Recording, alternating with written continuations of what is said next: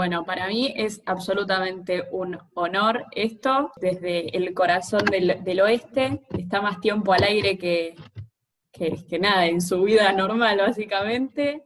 Así que Damián, el árabe Ramil, o Machuca, ¿qué onda Machuca? ¿Cómo estás? ¿De, de dónde sale Machuca? Muy bien, hola, bueno, hola Emilia, un saludo para toda la gente que después se va a conectar y va a ver esto. Eh, Machuca es un personaje que se creó eh, para un programa que hacía en Rock and Pop hace un montón de tiempo, hace como 22 años. Eh, en realidad nació de un juego con mi hermana, yo soy actor, soy el árabe. escénicas. Sí, sí, sí, estudié en, la Escuela Nacional de Arte Dramático, después con otros profesores y eh, uno siempre tenía esa cosita de, del teatro en forma lúdica y en los antes, en las escenas previas a los almuerzos o a la cena jugaba con, jugaba con mi hermana, con Carolina, y ella componía un personaje y yo componía otro, y antes Machuca se llamaba Waltercito, y después, bueno, fui convocado por, por a trabajar en una radio, en Rock and Pop, por Diego Ángelis, por...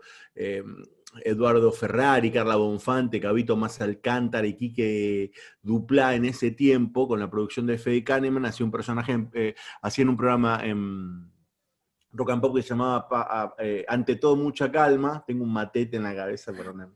Y ahí nació Machuca, y Machuca era un pibe de barrio que se incorporaba y los, y llamaba por teléfono, desde un teléfono público, me acuerdo. Mira, existían los teléfonos públicos. Claro, sí, Era otra, otra, Argentina, otra realidad, otro tiempo. Y ahí empecé a jugar, lo llamaba por teléfono eso de las 6, 7 de la mañana y, Machuca cobró vida, después fui al piso y fue sobreviviendo todos los programas hasta el día de hoy eh, con la Negra Bernasi.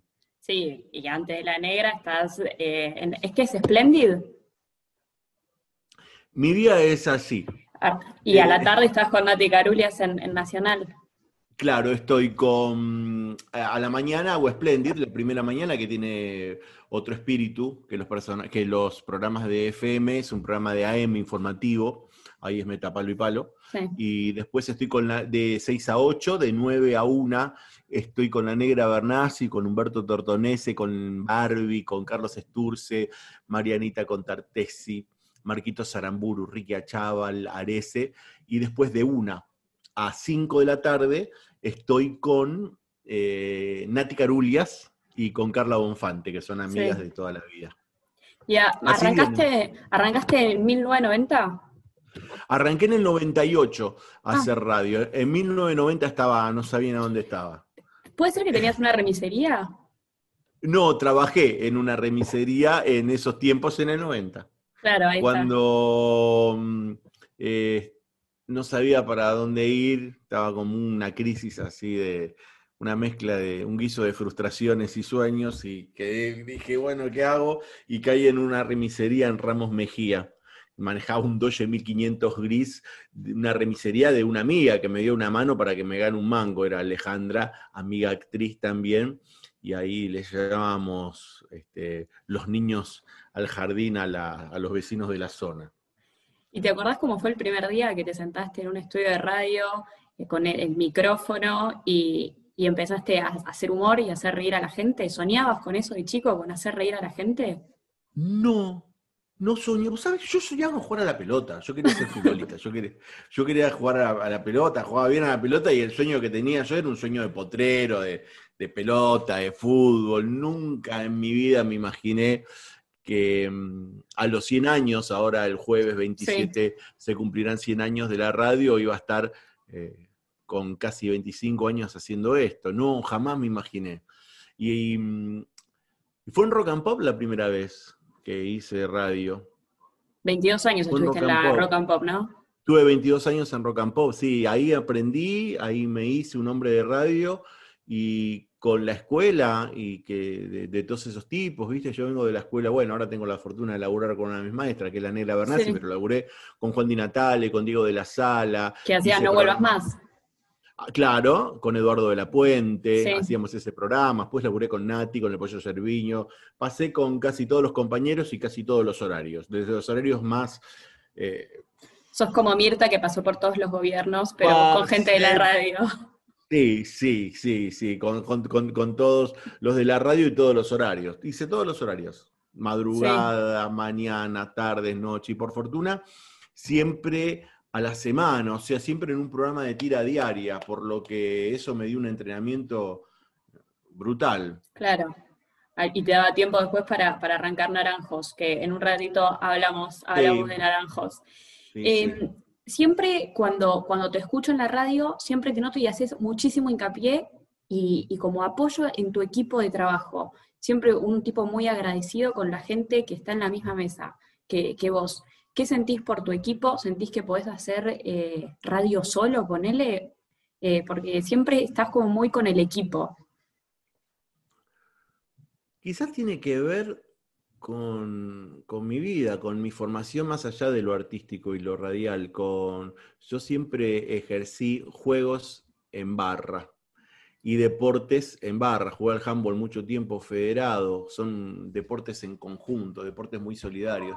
Y para mí el equipo es lo que a uno lo hace crecer. Uno podría hacer radio solo, viste que ahora eh, sos radio operador y... Pero a mí me gusta, a mí me gusta ah, laburar en equipo y tengo la fortuna en este momento de estar laburando en un equipo muy fuerte, en un equipo maravilloso de gente muy talentosa, donde está la negra, donde está Humberto, los que te nombré recién. Sí, sí, sí. Sí, soy fanática. A las 12, la mitad de los mensajes que lees son los míos, o sea. Claro. Es, un equipo eh, que, que, es, brutal. que, estamos muy poco acostumbrados a escuchar humor en la radio. No sé qué opinás al respecto. Como que el humor en la radio va disminuyendo cada vez más. Y porque ahora es más palo y a la bolsa, es más informativo, los humoristas eh, hay siempre, viste que cuando uno tiene que armar un equipo, un director de radio tiene que armar un equipo y dice, bueno, vamos a poner un, conductor, un co-conductor, un columnista de deportes, un columnista de artes y espectáculos, y vamos a poner un humorista. Y como humorista ponen a gente muy talentosa que cuenta chistes o a un imitador o a una persona como yo, creadora de, situaciones humorísticas. Eh, pero ahora, como está todo tan rápido, todo tanto, eh, no se le da tanta bola al humor. Y para mí el humor es un arma fundamental. Uno puede decir un montón de cosas a través de un chiste.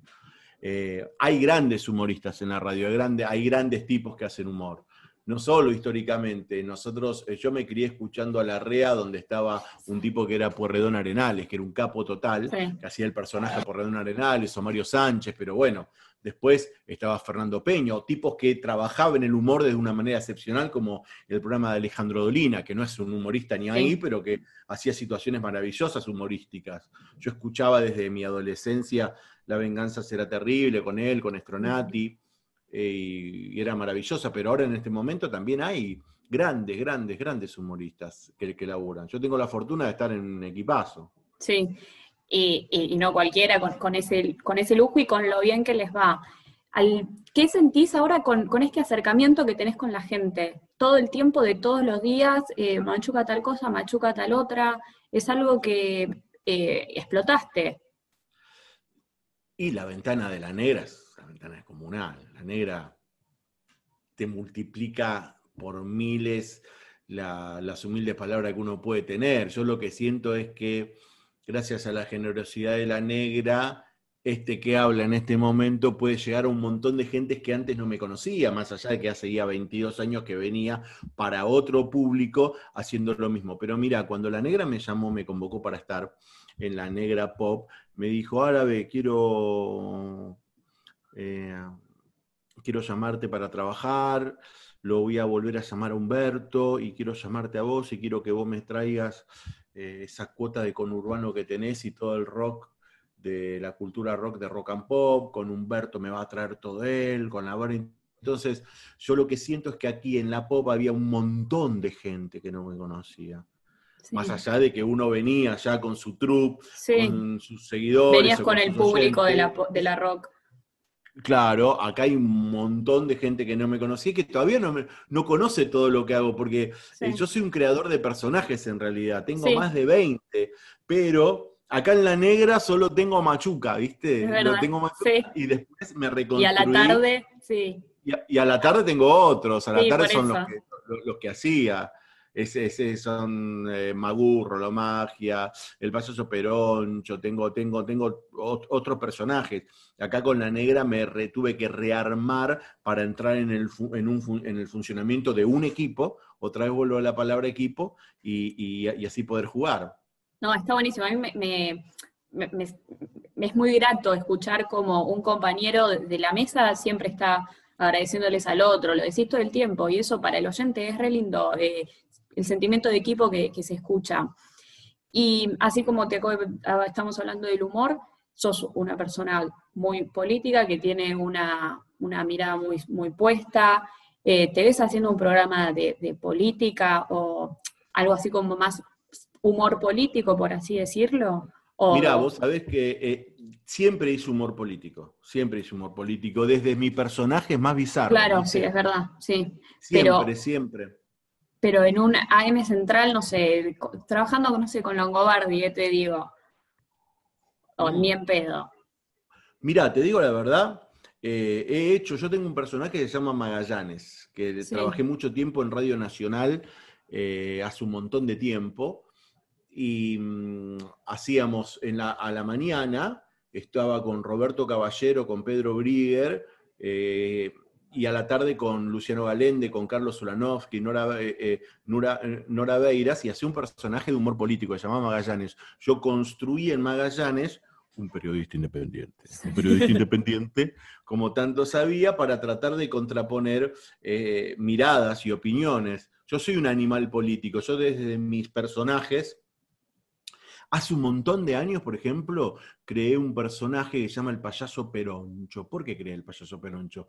Eh, yo vengo de una cultura, en, mi viejo era súper eh, socialista y mi vieja era súper peronista, obviamente se separaron. Eh, pero la familia de mi vieja era muy peroncha. Y es muy peronista, mi hija es muy peronista y siempre tuve esa cultura del peronismo. Entonces traté de crear un personaje que narre lo que pasaba. Te estoy hablando de la época de, eh, del Riojano, cuando el presidente era el Riojano. Mirá de lo que te estoy hablando. Sí, sí, sí, está bien. Eh, eh, creé ese personaje donde relataba desde un payaso lo que sucedía en un circo que se llamaba la Argentina. Entonces aparecía el tipo y decía, ¡ay, Avita querida, soy el payaso Perancho, nacional!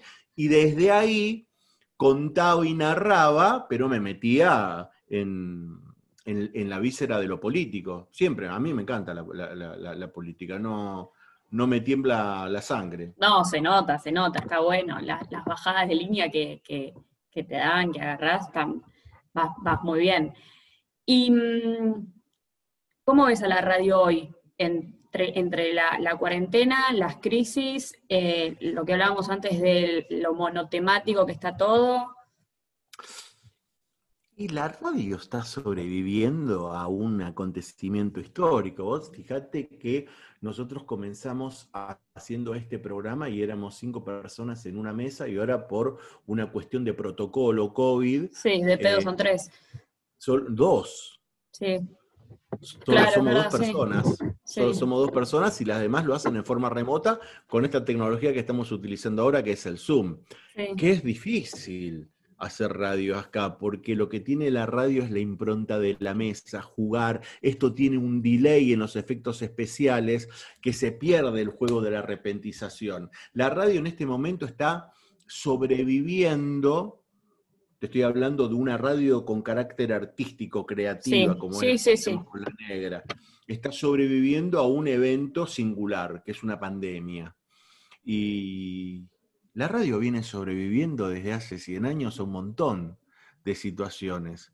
La radio nos va a, sobrevivir a nosotros mismos y se va a reformular en nuevas plataformas, se va a reformular. Iba por ahí también, muy bien, sí. Claro, desde nuevos dispositivos, pero la radio es superadora, la radio es, es una vía de comunicación incomparable incomparable. ¿Por qué? Porque la radio se escucha en un momento de íntima complicidad. El que está escuchando eh, la radio cuando está laburando, está laburando, pero a la vez está conectado con esa voz que le está pegando directamente en la conciencia y, en, el alma. El que está estudiando a la noche, eh, el que está en el auto, viene pensando entre sus cosas y a la vez tiene una voz que le habla, que lo interviene permanentemente, o una, o una canción que lo atraviesa. Eso es la radio, la radio es maravillosa. ¿Y vos qué huella sentís que dejas en la radio y en tus oyentes? Em, ojalá que sea, que despierte sensaciones. He tenido evoluciones muy lindas, he tenido evoluciones muy lindas. Eh, me hago un poco de, pudor y no es falsa humildad, pero no, no. Que, venga la gente que diga, que, la gente que diga gracias por las risas o lo que hiciste vos me motivó a mí a, eh, hacer tal cosa o, a, dedicarme a la radio o a dedicarme a la actuación. Mm, eso es incomparable. Uno a veces pierde conciencia de cuando uno abre la boca. Por ejemplo, ahora, yo estoy hablando, quizás esto no lo vea nadie por esos desatinos del destino, pero quizás lo vea mucha gente, o quizás uno solo, o quizás algunos, pero esas personas, eh, eh, ya ocurre el milagro de la comunicación, y si estas palabras pueden servir para que eh, el tipo cumpla su sueño, a veces uno está en la radio para decirle, loco, no aflojes, todo lo que vos pensás que podés llegar a hacer, lo vas a poder lograr. No hay que renunciar nunca. La vida es maravillosa, es corta, es una, y anda para adelante, porque si no te vas a convertir en una persona eh, triste. Y lo mejor que puedes hacer en este momento es tratar de vivir tu vida con plenitud y hacer de vos algo feliz, Sí, eso es algo que también le dirías a alguien que está arrancando en la radio, que como te pasaba vos cuando tenías la remisería, no tenías idea qué carajo hacer y te mentalizabas con eso. Sí, le diría eso. Iría una letra de tango que me encanta. Eh, creo que es Homero Espósito, el autor de la poesía, eh, que es Trenzas, que en un momento del tango Trenzas dice, me encontré tu corazón en una esquina. Eh, creo que es lo más cercano al amor y al milagro. Y yo le diría a las personas que están transitando las calles de su destino, que nunca pierdan la fe, que quizás por más que la desesperanza los cubra y el cielo los nuble, uno se encuentra con la esquina del milagro, del amor y del deseo y del sueño, y que doblando esa esquina uno pueda encontrar todo lo que siempre anheló. Muy lindo, Machuca, lo, que decís. Y pasamos a, a Naranjos un ratito, porque pasaste por muchas radios, eh, trabajaste con, todos los personajes que pueda haber en los programas, pero banda hay una sola y es Naranjos. no ves que estoy rendido a tus pies. Te vi partir,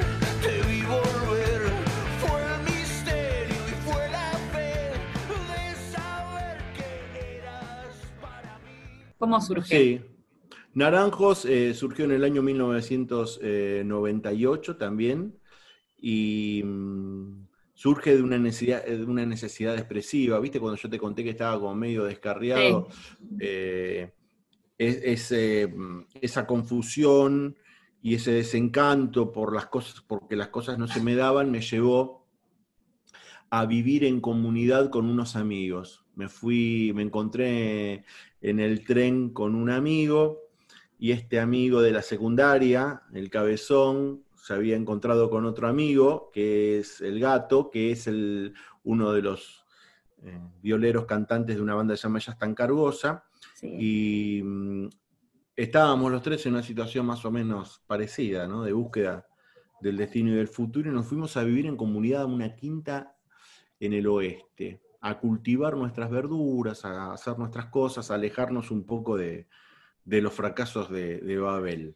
Mm, y, ahí en este, había un garage que nosotros para tratar de mantenernos no, lo pusimos en alquiler y vinieron a ensayar los Caballeros de la Quema. Sí. Eh, a partir de ahí yo empiezo a trabajar con los Caballeros de la Quema haciendo escenografías. Siempre tuve habilidad para, para dibujar, para pintar, para lo artístico. Y le presenté Perros, Perros y Perros en Dr. Jekyll, haciendo la escenografía en la presentación del disco, y también La Paciencia de la Araña en Parque Sarmiento, más allá de todos los días que había una fecha, yo les realizaba la escenografía. Y fue en una de esas fechas donde tocábamos junto con León Gieco. León Gieco nos invita a todos los que participamos a cantar la última canción, que era Solo le pido a Dios. Subo al escenario y era un Buenos Aires vive y había alrededor de decenas de miles de personas. Yo no te quiero mentir, pero había 90.000 personas. Se Figueroa al corta, al aire libre, era una cosa de loco. Había tocado Antonio Tormo, Caballeros de la Quema. Inauguración, ¿eh? Sí, y ahí vi y dije, uff, esto está buenísimo. El intercambio de energía que viví ahí hizo que se me despertara el bicho de tener una banda y yo tengo que tener una banda. Y tengo esas cosas de tratar de cumplir el impulso primitivo. Y en otra fecha vi un pibe que estaba probando una guitarra, un amigo de una banda que se llama Los Pérez García, y le, le propuse, che, loco, tenemos una banda, y es así como que me dijo sin conocerme que sí, y es el violero de Naranjos, que es Nacho, y desde hace 22 eh, años también estamos con seis discos a cuestas. Acabamos de sacar ahora el último disco, se llama El Misterio y la Fe. La gente que lo quiere escuchar lo puede escuchar por Spotify, por, YouTube. Y estamos. Subieron todo a Spotify ahora.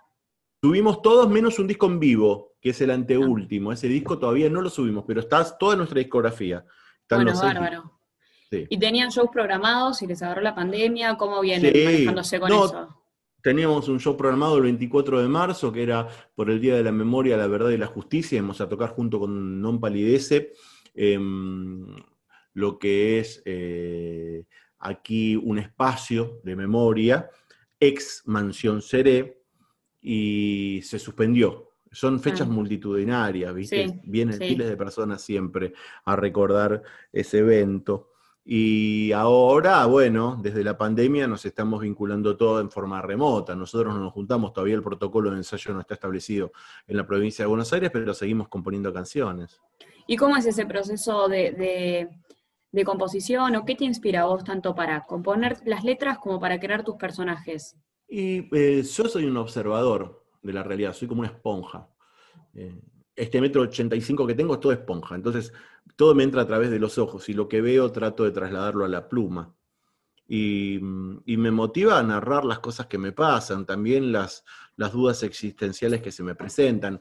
Naranjo me da la oportunidad a mí de expresarme a través de una poesía sobre la existencia. El último disco se llama El misterio y la fe. Creo que la es muy filósofo todos los discos, las letras. Sí, sí, sí, sí, tiene que ver con, la existencia, con, esto, con, esta incertidumbre. ¿Y hay algo que, te gustaría decir en la radio y no podés decir? ¿O, qué te falta? En, eh, ¿cuál, ¿Cuál sería como tu sueño más próximo que se puede cumplir en, la, lo que es la radio? Todo puedo cumplir. Eh, estoy transitando con tranquilidad y serenidad este momento. Me parece bien. ¿Aprendiste eso en la cuarentena o es tu lema de vida? No, es mi lema de vida. Siempre, siempre me dejo sorprender. Soy una persona que no ha, perdido, la capacidad de asombro, ¿viste? A mí me encanta eh, siempre trabajar. Soy súper profesional, medio obse con mis cosas, pero eh, me encanta ir transitando este camino de la radio y creo que la radio me puede llegar a seguir sorprendiendo. Nos hicimos amigos con, con, con la radio como ente, como persona. Y puede suceder cualquier cosa maravillosa. Sí. Bueno, y última pregunta para ir cerrando. Para vos, ¿qué es la radio en una palabra, en una frase? Ay, la radio en una palabra, en una frase. Mira, la radio es, es algo que, que amo. La radio es un universo maravilloso. Es el paisaje donde me encuentro más feliz la radio. La radio me ha transformado, la radio me dio, me formó como persona, me alimentó desde el lugar del oyente y desde el lugar del emisor. Me ha enseñado a, a transitar este camino de la vida. Para mí, la radio es una de las mejores cosas que me ha pasado en la vida. Tengo un respeto y un amor absoluto soy un apasionado de la radio. Pienso en radio, vivo en radio. Sí.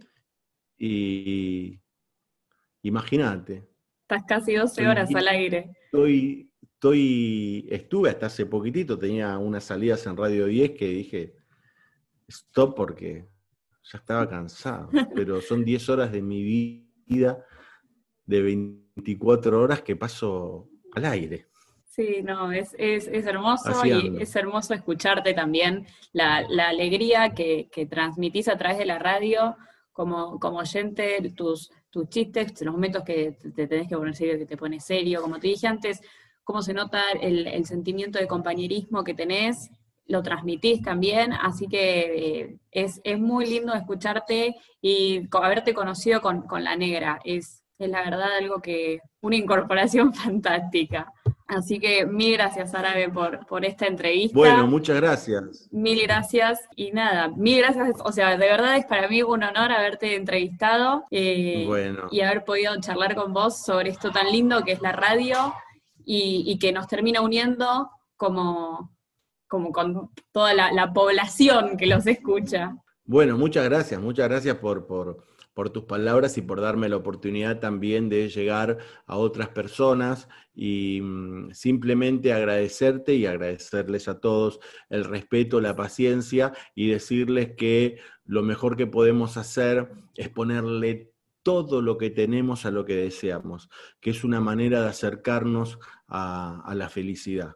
Eh, por ejemplo, que vos estés haciendo esto es un motor para, para crecer como persona que la gente que está del otro lado, por más que se le nuble el futuro y el arco iris desaparezca tras la niebla, que siga caminando porque el camino es maravilloso. Para vos, para toda tu familia, para la gente que, que, que vive con vos y que vos amás y que te ame. Y lo importante, siempre tratar de relacionarse con las personas que uno ama y lo aman, porque este mundo es despiadado y lo único que nos va a salvar es la contención, el abrazo, la palabra y la reflexión de alguien que te quiere desde el alma, porque después uno se siente medio desamparado, así que a juntarnos entre todos para tratar de hacer esto un lugar más agradable. El árabe Ramil, gente, muchísimas gracias, árabe, de verdad. Gracias. Gracias. Gracias Dale, dale, dale, dale. Mil gracias, árabe. Suerte, éxitos en todo. Sos, enorme, gracias, Árabe. Vamos, sí, 1,85 y 100 kilos, vamos. Muchas gracias. Chao, Árabe. Gracias.